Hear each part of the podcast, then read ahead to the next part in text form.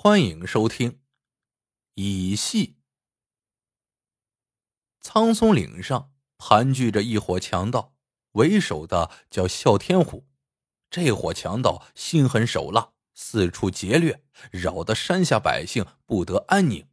官府曾多次派兵围剿，可都没有成功。这一天午后，一个独臂男子骑着小毛驴，沿着山道缓缓而行。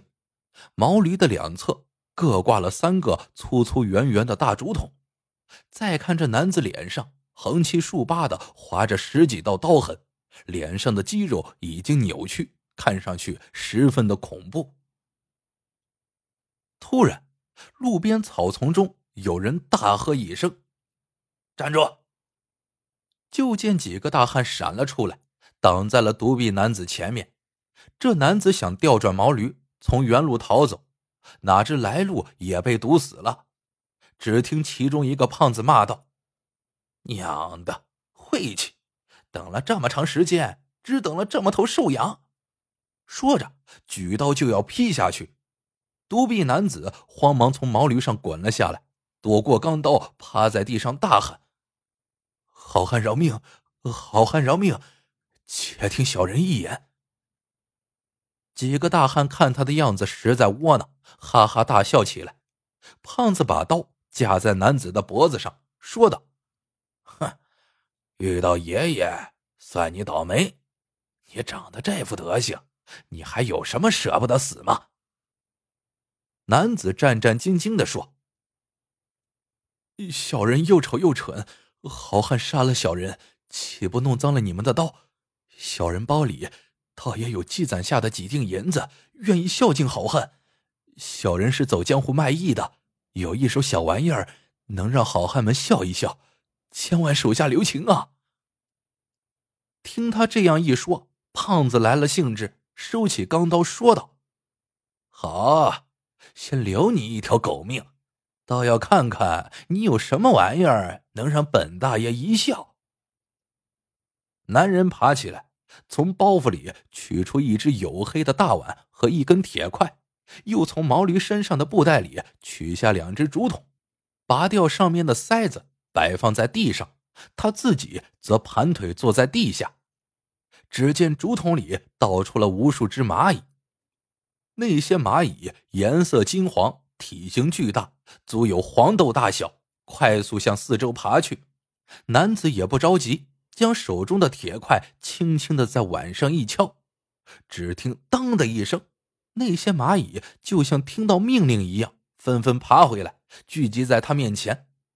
男子又有节奏的敲击大黑碗，只见蚂蚁开始动了起来，不一会儿，竟然整整齐齐的排列成两个方阵，昂首挺胸，仿佛站立的士兵，头部微微颤动的触须，就像士兵手中的长矛。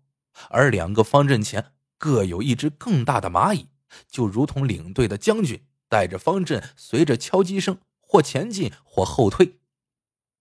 几个强盗看的是目瞪口呆，好半天才回过神来，拍手叫好。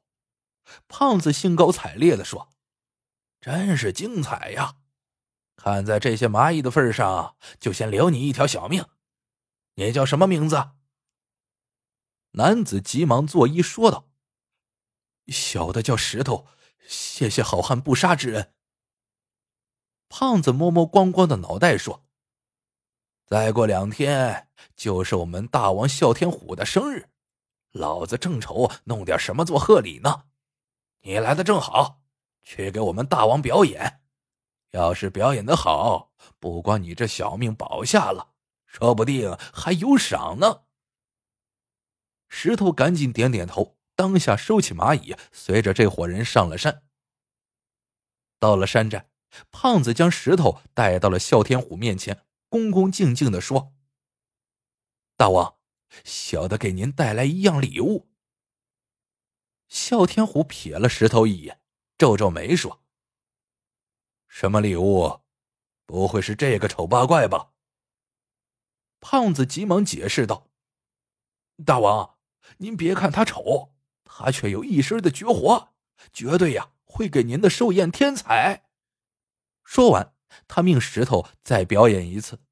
石头取出竹筒，放出蚂蚁，一群蚂蚁在他的指挥下，就好像是训练有素的军队，随着敲击声摆出不同的阵势。哮天虎哪里见过这种奇迹呀？乐得大叫：“去，去把夫人小娟叫来！看了这玩意儿，我不信他不笑。”不一会儿，一个年轻的女人来到了大堂。这女子面容秀丽，只是双目无神，神情抑郁。哮天虎一把拉过她，兴奋的叫道：“美人儿，快看这地上的蚂蚁，好玩吗？”小娟扫了他一眼，依旧是面无表情，将头扭向一边，丝毫都不感兴趣。哮天虎大怒，骂道：“娘的，贱货！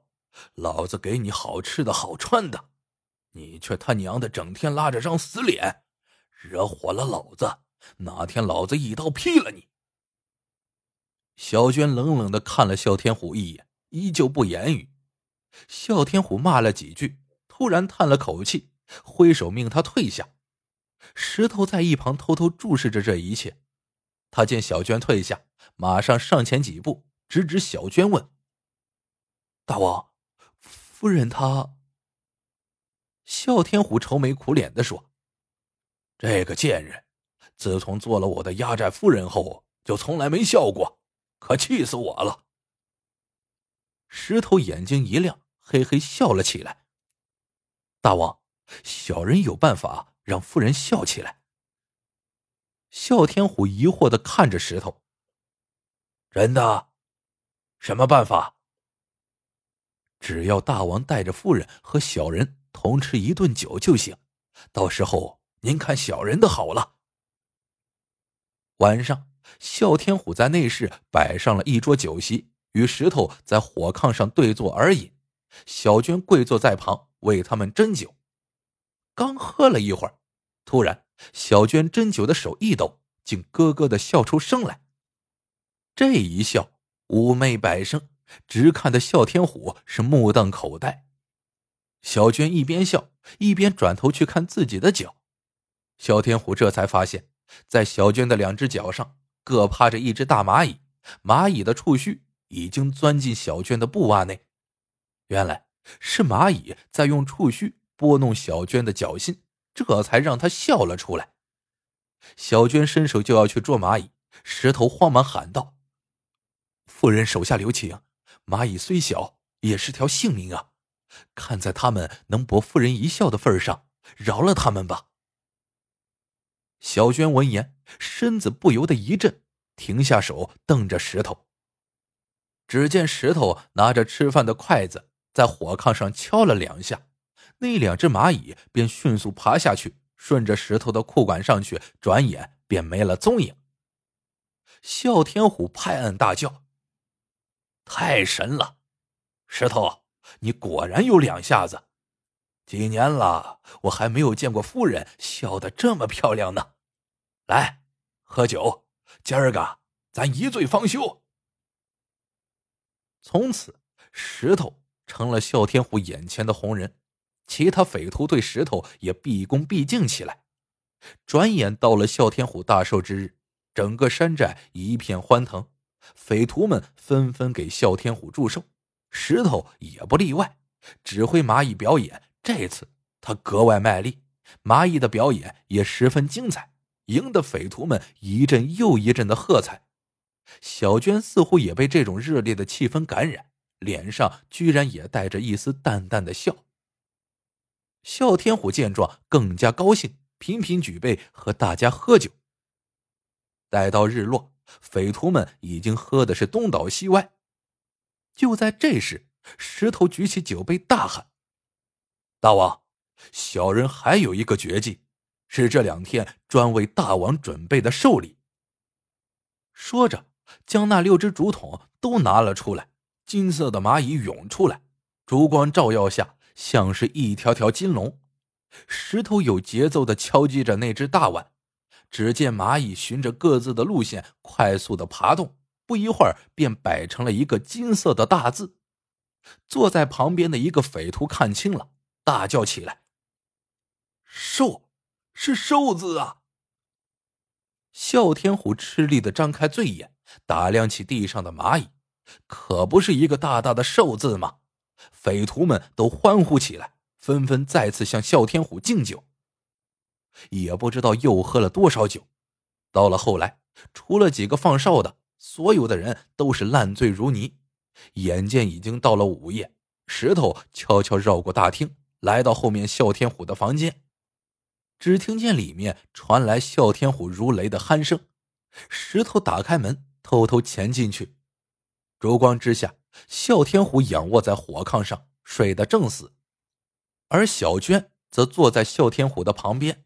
见了石头也不喊叫，只是小心的从被子下抽出一把雪亮的匕首。石头上前接过匕首，咬牙切齿骂道：“王八蛋，去死吧！”说着向哮天虎的胸口插去。哪知哮天虎一个翻身，石头这一刀刺在了哮天虎的肩膀上，哮天虎痛得一声惊叫。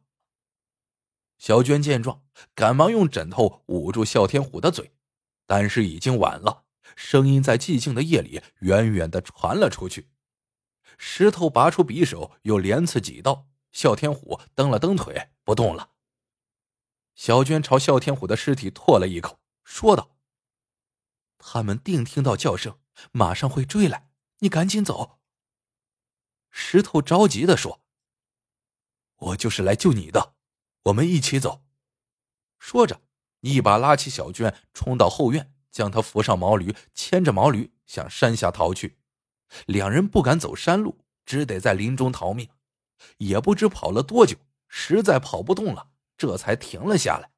石头抱着小娟痛哭起来，好半天，他才哽咽着说：“小娟，我终于救出你了。”原来。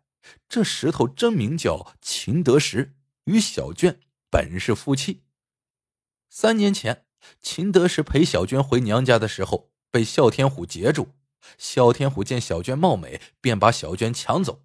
秦德石冲上去拼命，被砍断了胳膊，身上也连中数刀。哮天虎以为他死了，便带着小娟上山。哪知石头命大，竟没有死掉。他为了报仇，远走他乡。学得御以奇技后，才回来混到山上，准备伺机报仇救人。因为担心被匪徒认出，更怕小娟见了他惊喜之下露出破绽，他不惜在自己脸上划了十几刀，将一张脸毁的是面目全非。那天，他令蚂蚁爬上小娟的脚心，固然是想让小娟一笑，借此讨好哮天虎；更重要的是，他想让小娟知道他。就是秦德石。原来有一次，小娟生气了，秦德石为了逗她一笑，便捉了蚂蚁放在她脚心。小娟要用手按死蚂蚁，秦德石说：“夫人手下留情，蚂蚁虽小，也是条性命啊！看在他们能博夫人一笑的份上，饶了他们吧。”所以，小娟当时听了这句话，想起了当年的情景。立刻猜出了眼前的石头便是她的丈夫。虽然二人没有谈话的机会，但小娟却明白秦德石的心意。寿宴之后，他一直在等着她。两人正互相倾诉着思念之情，就听不远处传来匪徒叫嚷的声音。他们终于追上来了。小娟突然推开秦德石，说道：“你一个人跑吧，我们没办法甩开他们的。”秦德石吃了一惊：“我怎么能抛下你一个人走呢？这些年，我日日夜夜惦记着你，我做的一切就是为了救你出来。”没等他说完，小娟已经倒了下去，胸口插着一把匕首，衣服被鲜血染红了一大片。秦德石惊呆了，抱住小娟，哭着大喊：“你！”小娟捂住他的嘴。小声说道：“我的身子已被哮天虎所误，本想一死了之，但我一直牵挂着你。我相信你没有死，我盼着再见你的一天。可是，可是我不配和你在一起了。你，你快跑吧！匪徒们顺着声音找到时，只见秦德时用他的独臂搂着小娟的身体，正嚎啕大哭。他们正要冲上去的时候，一个匪徒惊叫一声：“蚂蚁！”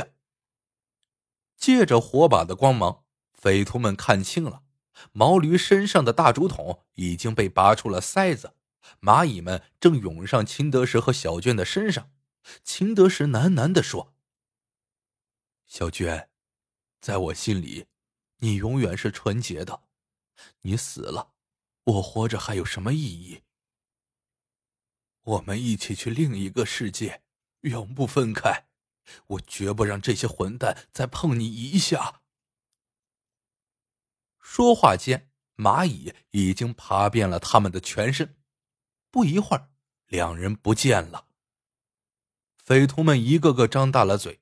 惊的是目瞪口呆，等他们回过神的时候，这群蚂蚁已经包围了他们。好了，这个故事到这里就结束了。喜欢的朋友们记得点赞、评论、收藏，感谢您的收听，我们下个故事见。